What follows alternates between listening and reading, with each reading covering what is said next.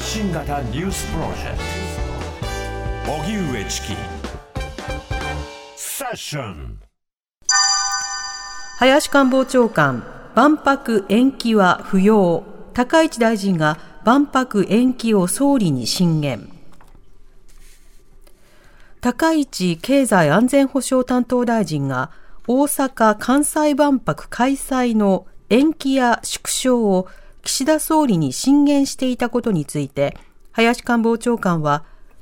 開会を遅らせる必要はないとの見解を示しました。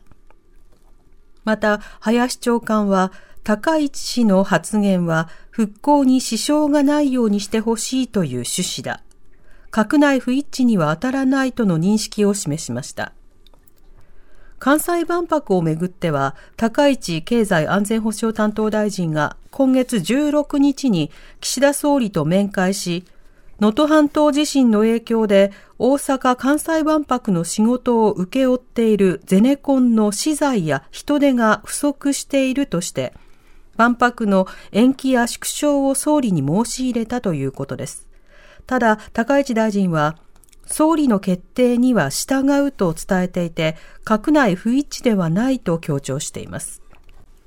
それでは、林官房長官、万博の開会を遅らせる必要はないと発言。はい。こちらの発言やこうした動きについて、元大阪日日新聞記者で、ジャーナリストの木下勲さんに伺います。はい。木下さん、こんばんは。こんばんは。お願いいたします。お願いいたします。よろしくお願いします。はい。さて、まずあの、今回、えー、万博の開催決定以降、費用の増加であるとか、もろもろ問題が指摘され続けていますが、これまでの経緯、はい、木下さんはどのようにご覧になってますか？えっと、やっぱり一つはですね、計画のずさんさと、それから万博協会っていう組織の問題と考えてます。うん。あのそう、寄せ集めの組織なもんですから、はい、こうあのどこが責任を持つっていうところが非常に曖昧なんですね。えー、ですからあの、お金がまあ1250億から1850億に上がって、でまたさらに2350億に上がったわけですけれども、うん、えー、その辺のあの検証もきちんとされていないですし、そこから先にこれをどういうふうにやっていくかというのも見えない部分が多いので、うん、だから組織の問題、計画の甘さっていうところが一番問題かなと思ってます。うんこの計画の甘さというのは指摘され続けていますが、この万博の委員会、はい、この構造としての問題というのはどういったものなんでしょうか？あごめんなさい、委員会ですか？委員会。あ、まあ、協会ですね。はい、協会ですね。はい。はい。えっとですね、あの、まあ、簡単に言うと、例えば、あの、まあ、観光分野があったとしますと、はい、えー、民間企業のあの部下の上に民間企業の上司がいて、えさらに大阪市の上司がいて、大阪府の上司がいるっていう、まあ、こういうような状況になってるわけですね。うん、ここのまあまずコミュニケーションが、内部のコミュニケーションが一つ、あまりうまくいってないということと、えーそれと例えば建設業界との間でいうと、建設業界と業界とのコミュニケーションがうまくいってなかったと。建設業界はもうあのお年の秋ぐらいからもうこれ、工期間に合わないって言ってたわけですね。はいで昨年の6月には、とうとうあの協会、建設業界の方の組織の会長さんの方が、本当に間に合うのかっていうことを会見で言ったわけです。でこのあたりからもうもうだいぶ怪しくなってきて、でまあ、岸田総理が、夏の段階でしたけど、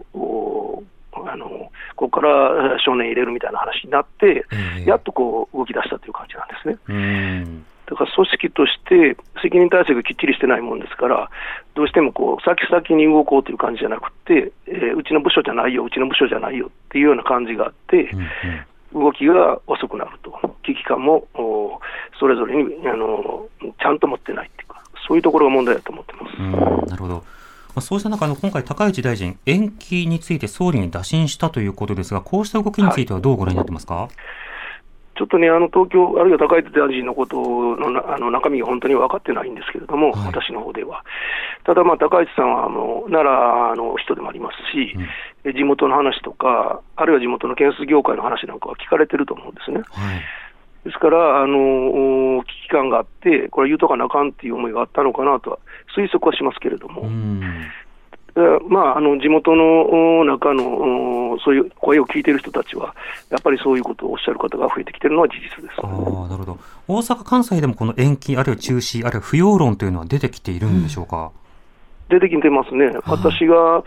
えー、例えばあの8月、9月ぐらいに、まあ、あの延期した方がいいんじゃないかっていう記事を、えー、いくつかの媒体で書いたりしてたんですけど、はい、その時はまだあの延期でもなかなかこう、どういうんですかね、ちょっと過激ぐらいの話やったんですけど、うん、今はもうもう市民の中から中止とか、延期はもちろん出てますし、中止って話も出てきてますし、うん、えー、まあ、ただ、それが市民のこう大多数になってるかって言われると、ちょっとあのきちんと測ってないんで、そこは分からないですけど、声が出てきているのは事実です。なるほど。これあの、まあ、日本、あの、様々なあの、東京などでも、例えば、その、維新もそうですし、はい、それから自民党などもそうですが、はい、この万博開催というものを強烈にまあ押し出している政党というのはいくつかあるわけですね。で、大阪とりわけ維新、そして今、吉村知事なども、この維新開、あの、あ万博開催ということを強く言っているわけですが、なぜこういった推進というのが行われているんでしょうか？これも私の推測にはなりますけれども、もともと IR、あのカジノを含む統合型リゾート施設っていう計画が先だったんですよね。はい、2024年にそれができて、その後に万博っていう流れが、そもそも狙ってた流れなんです。うんで、時系列を追っていくと、やっぱり IR の方が先にいろんな発言があったり、えー、して、えー、松井さんが IR の広報地、夢島って言ったのが10年2014年の4月だったんですけども、はい、でその後に、まああの、その前にですね、その前にだから、えっと、10年4月に、えー、ごめんなさい、夢島の表明があって、が IR の方ですけど、で、えー、万博っていうのも、お IR 推進法とか IR 整備法ができる、こう、なんていうんですかね、狭間狭間で万博の方が動いていくわけです。えー、で要するに万博は半年間のイベントなんで、そこに、えー、いろんなあの整備かけるお金がなかなか使えないですけども、あの財界とかお金出す側からすればですね、で、IR の方は、まあ、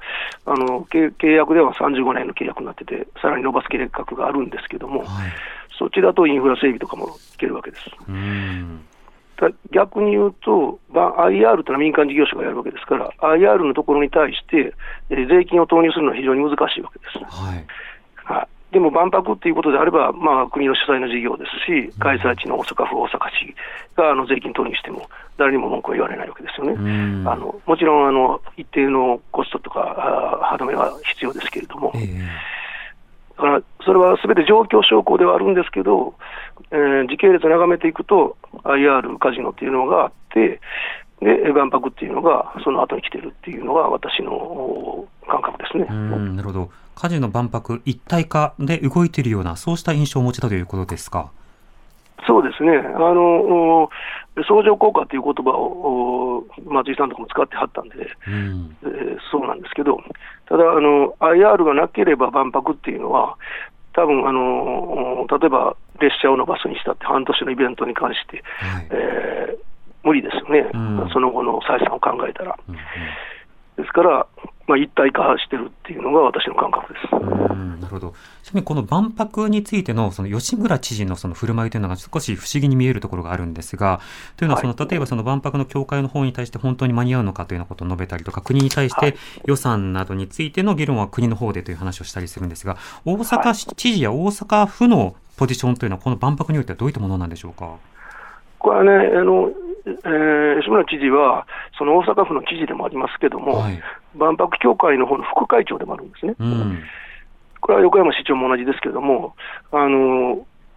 自分たちが万博協会に対して、ああのせめてあの問題点を指摘する立場ではないんですね、本来。はい、万博協会のトップの一人として、協会からの報告を受けて、先手先手を受けて、こう動かしていかなあかん立場の人なんで、うんちょっとその辺は、あの、なんていうんですかね、使い分けみたいになっているところはおかしいなと私も。うんなるほど。ちなみにこれ、あの、関西の方でのこの万博についての報道の状況というのはどうご覧になってますか？やっぱりね、えっと、その後期の問題が出て、去年のまあ6月ぐらいですね、業界、建設業界の方のトップから間に合うのかっていう発言が出たあたりが、後期大丈夫かっていう報道が増えてきて、うん、で、えー、昨年秋ぐらいですね、あのコストの問題、えー、2度目の大幅アップっていうのが出てきたとき、コストの問題の報道が増えてきて、あの基本的に万博だめっていうところはそんなないと思います、主流の主なメディアの中では。ただし、このままあの工期とかコストとかあの問題を見過ごしていってはいけないっていう感覚は生まれてきてると思います。なるほど。またあのオリンピックの時はあのメディアがスポンサーとして関わることで報道のような、まあ、そうした複雑な関係もありましたが、こと万博となるとどうなんでしょうか？万博もね、あの財界が主に応援してますし、はい、あのメディアの方も応援していくという立場には変わってないです、放映もしたいでしょうし、うん、まあ、例えばテレビであれば、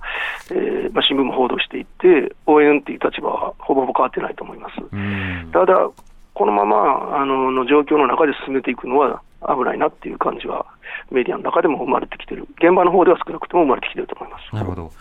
まあ、とりわけその維新がこう無駄を削るぞということを掲げつつ、こうしたところには予算が膨らむという点や、それから能登半島地震でいろんな工事のあの、リソースが割かれてしまうのではないかということも懸念されています。こうした矛盾点や問題などについては、あの報道や議論のされ方、いかがでしょうか？これはね、あのあの特に能登半島の地震の後にですね、はい、やっぱりあの質問が出ました、大丈夫なのかっていう、その記者会見っていうか、囲み取材の中でしたかね。でそれに対して吉村さんは、これにあの二者択二者選択の話じゃないんだよみたいなことをおっしゃってたんですけど、うん、ここはあのきちんと精査センターかんと思ってるんですね、本当に能登にどれだけの、まあ、建設業界とか、運ぶ資材運ぶ運転手さんとか、人手不足の状況はもう間違いなくあるんで、うん、で能登にどんだけ行って、大阪万博にはどんだけ行って、しかも IR の工事も始まっちゃってるんで、はい、ここにもリソースが割かれてるわけですから、うん、きちんと、ここはあのきちんと調べてで、問題がないっていうことであればいいかもしれませんけど、はい、問題があるんであれば、当然延期って話になると思います。うん。あの維新の例えば議員の中には延期をすると余計お金がかかるという話があり、それに対して反応の中では、じゃあ中止論がいいんじゃないかという反応もあったりしますが、木下さんはどんな論点に注目されてますか？私はですね、特にあのここから先は安全性の問題だと思ってます。はい、あの夢島っていう土地がですね、まあ、能登半島にもあの条件似てるところがあるんですね、アクセスルートがものすごく少ないんです。はい夢島大橋っていう橋と夢崎トンネルっていうトンネルの2つのルートは絶対通らんと夢島にはたどり着けないんですね、うんうん、陸上から行くとですね。で、えー、例えば地震とかが起こった場合は、その2つのルートもアウトになる可能性があるわけです。だから避難計画を作ることが非常に難しいんですね。はいはいこの避難計画のところをきちんとしなければ、外国から要人もいらっしゃいますし、修学旅行生を全国から呼ぶとも言うてありますし、はい、で大阪府内の子どもたちはこう複数回呼ぶっておっしゃってるわけですね、知事は。だから、避難計画がきちんとできてないのに、読んで、もし何かあったときに、それはもう日本の信頼とか大阪の信頼とか、その財政だけの問題じゃなくて、信頼の問題になると思ってるんで、うん、ここだけは絶対にきちんとせなあかんっていうことが一つと、ね、あともう一つだけ、あの検証をね、できる仕組みがいると思ってまして。はいこの万博に関して、うん、後から、えー、こうこうこういうことでこうなったんだよっていう検証が絶対いると思ってるんですね。で、それはオリンピックの組織委員会もそうでしたけど、うん、そうですね。はい、ちゃんとそれを残してっていう格好になるということですよね。はい、そうです。だから検証できる仕組みがあること自体が責任体制をきちんとすることになると。うんうんと思ってます。そうですね。篠下さん、はい、お時間となりました。ありがとうございました。ありがとうございました。はい、ありがとうございました。ジャーナリストの木下勲さんに伺いました。Create a better future and new values with you. 荻上チキ。荻上チキ。セッション